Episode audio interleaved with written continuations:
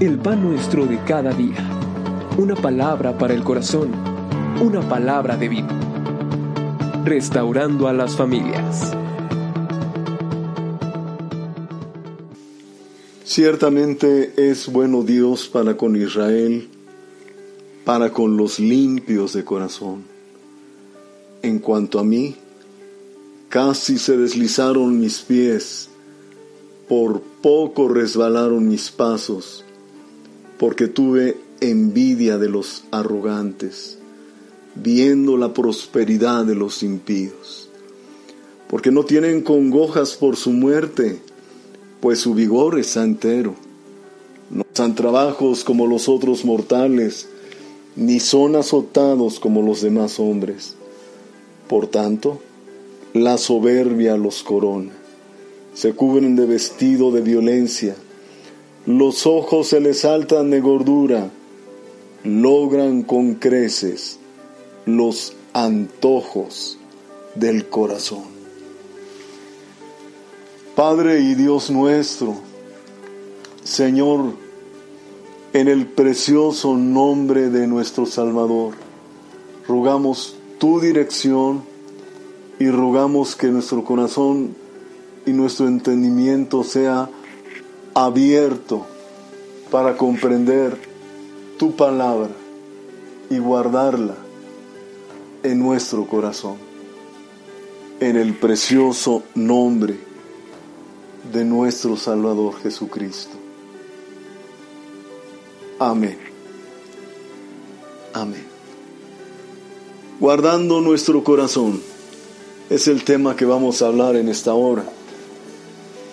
Muchas veces hemos tenido, ¿por qué no decirlo? Envidia, incomodidad de ver cómo personas eh, que son arrogantes, que están llenos de orgullo en su corazón, prosperan, prosperan literalmente en todo lo que hacen. Dice la escritura que los ojos se les saltan de gordura y logran con creces los antojos del corazón. Eso es lo que quieren, como lo quieren, cuánto lo quieren. No hay límite. Y muchas veces hacemos la diferencia. Eh, decimos, bueno, este hombre, esta familia, esta gente, que son malos, llenos de soberbia en su corazón, arrogantes en sobremanera, eh, son prosperados, tienen salud. Y yo, dice el, el, salmista, en vano, dice el versículo 13, verdaderamente en vano he limpiado mi corazón y lavado mis manos en inocencia. Parece que en este caso el, el, que escribió este cántico, Asaf, estaba completamente turbado por lo que estaba sucediendo.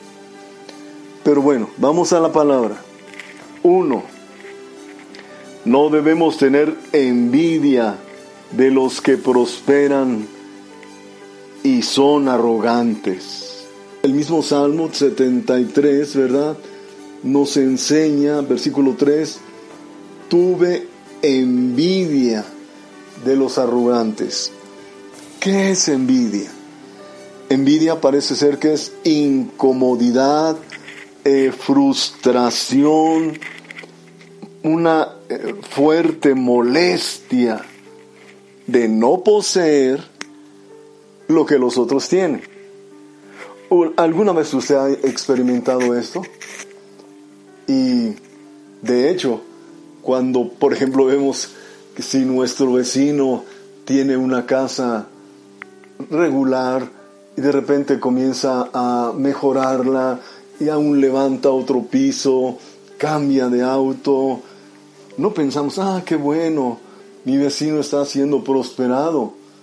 Normalmente, ¿sabes lo que la mayoría de las personas dicen? Ha de ser narco. no tengamos envidia de los arrogantes, de los que prosperan. Ahora, inciso A, usted y yo debemos de entender que no todos los creyentes vamos a, a tener abundancia. De hecho, las escrituras nos enseñan que teniendo, perdón, abrigo y sustento, debemos estar contentos con ello. La primera carta a Timoteo, capítulo número 6, versículo número 8, dice, así que teniendo sustento y abrigo, estemos contentos con esto. Y yo sé que muy probablemente algunos de ustedes estarán pensando, pero eso es mediocridad. Debemos de ser emprendedores. Debemos de buscar siempre tener algo más. Mire, no olvide algo. Debemos de evitar, de cuidar nuestro corazón, porque este es el tema, cuidar nuestro corazón, y aquí le voy a hablar, siguiente este punto, de que no tengamos amor cuidemos y evitemos el amor al dinero. Mire, déjeme leerle nuevamente 1 Timoteo capítulo número 6, pero ahora desde el versículo número 6 al 10. Dice, gran ganancia es la piedad acompañada de contentamiento, porque nada hemos traído a este mundo y sin duda nada podremos sacar. Así que teniendo sustento y abrigo, estemos contentos con esto, porque los que quieren enriquecerse caen en tentación y lazo y en muchas codicias necias y dañosas que hunden a los hombres en destrucción y perdición. Vea lo que dice el versículo 10. Porque raíz de todos los males es el amor al dinero el cual codiciando algunos se extraviaron de la fe y fueron atrapados de muchos dolores. Entonces, bien entendamos lo que el pasaje nos dice. No nos está diciendo que todos debemos de ser pobres. No, simple y sencillamente que el amor al dinero es algo que debemos desechar de nuestro corazón porque la codicia y el amor al dinero, al dinero ha hundido a los hombres, dice la escritura, en destrucción y en perdición. Ahora, cuando somos prosperados, siguiente, cuando somos prosperados, debemos de tener en nuestro corazón siempre, lo voy a repetir, siempre el hecho de que es por la gracia y la mano de Dios. Mire, Deuteronomio capítulo número 8, dice el versículo número 11 en adelante.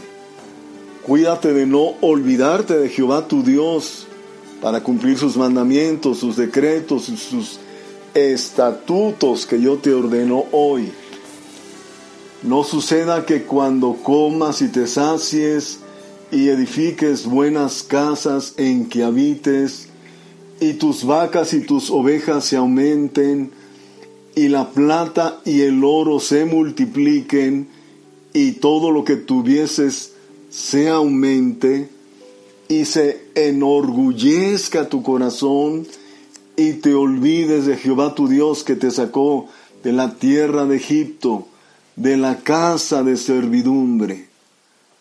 Vea lo que dice el versículo 17, abreviando un poquito. Y digas en tu corazón, mi poder y la fuerza de mi mano me han traído esta riqueza, sino acuérdate de Jehová tu Dios, porque Él te da el poder para hacer las riquezas. ¿Sí es claro? Note usted lo que la escritura está diciendo. Guarda sus mandamientos.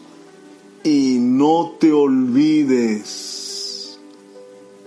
No digas en tu corazón, mi fuerza, mi poder, mi mano me ha dado esta riqueza. Cuide usted mucho esto, porque cuando pensamos de esta forma, ¿qué estamos haciendo?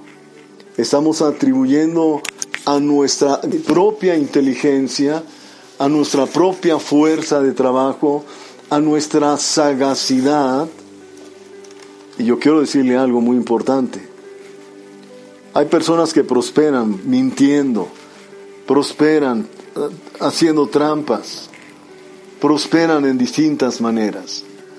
Pero usted y yo debemos recordar que si prosperamos, es por la mano, la gracia y la bondad de Dios sobre nuestras vidas. Y algo muy importante es que si Dios a usted lo bendice, a usted lo prospera, es con un propósito. No solamente para almacenar el dinero. ¿Recuerdas lo que leíamos en el principio? Nada vamos a llevarnos. Recuerdo que alguien en una ocasión dijo, cuando nacemos, nacemos con el puño cerrado, pero cuando morimos, morimos con el puño abierto. Nada vamos a llevar cuando muramos. Tercero y último, no entender que Dios es el todo de mi vida causará en mí amargura que me cegará. ¿Me estoy explicando? Dios es el todo de mi vida. O sea, si Él me prospera, si Él me bendice, es por alguna razón específica. Y qué importante es reconocer que, como dice la escritura, primera de Crónicas 29, versículo número 11. Note usted esto. Tuya es, oh Jehová, la magnificencia y el poder, la gloria, la victoria y el honor. Nota esto. Porque todas las cosas que están en los cielos y en la tierra son tuyas. Tuyo, oh Dios, es el reino y tú eres excelso sobre todo. Dice la parte final del versículo 14, pues todo es tuyo y de lo recibido de tu mano te damos. Entonces, ¿usted ha sido prosperado? Gloria a Dios. ¿Usted tiene en abundancia? Magnífico. Sea un buen administrador de lo que Dios le ha dado y úselo para bendecir a otros. ¿Estás limitado con lo que tienes? ¿Solamente tienes abrigo y sustento? Sé feliz. De todas formas, Dios te bendice. Y no tienes amor al dinero, ni envidia de los arrogantes. Cada día debo recordar que solamente te tengo al Señor y que fuera de Él nada deseo en la tierra. Dice el Salmo 73, versículo 21 al 26. El salmista como que comprendió lo que estaba viviendo y dijo, se llenó de amargura mi alma y en mi corazón tenía punzadas. Tan torpe era yo que no entendía. Era como una bestia delante de ti. Versículo 25. ¿A quién tengo yo en los cielos sino a ti? y fuera de ti nada deseo en la tierra. Mi carne y mi corazón desfallecen, mas la roca de mi corazón y mi porción es Dios para siempre. Amén. Parece que el salmista eh, entró en razón, ¿verdad? Como que se le iluminó el coco y pudo comprender que nada de lo que él pretendiese obtener por sí mismo iba a ser bueno. Y mucho menos tener envidia de aquellos que prosperan, que son soberbios, llenos de arrogancia, ¿Cuál es el final de estas personas sin Dios? Se jactan de tener algo en la tierra, pero pregunta, ¿qué tendrán en los cielos? Cósese, usted tiene a Jesucristo, tenga sustento y abrigo, esté contento con esto, y si es prosperado por Dios, dele la gloria y la alabanza a Él. Porque todo es de Él y de lo que hemos recibido le damos. Amén. Amado Padre, en el nombre bendito de Jesucristo,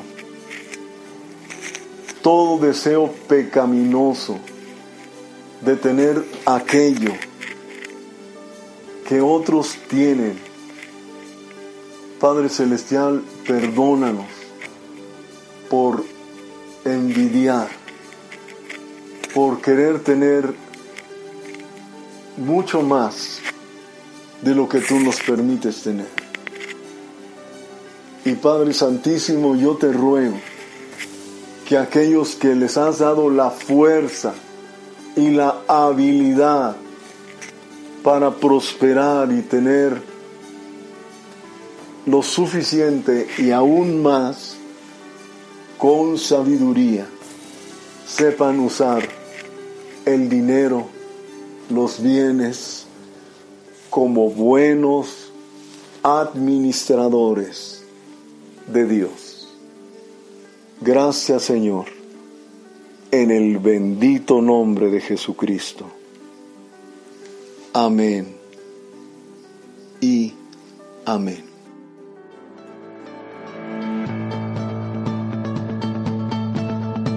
El pan nuestro de cada día. Una palabra para el corazón. Una palabra de vida. Restaurando a las familias.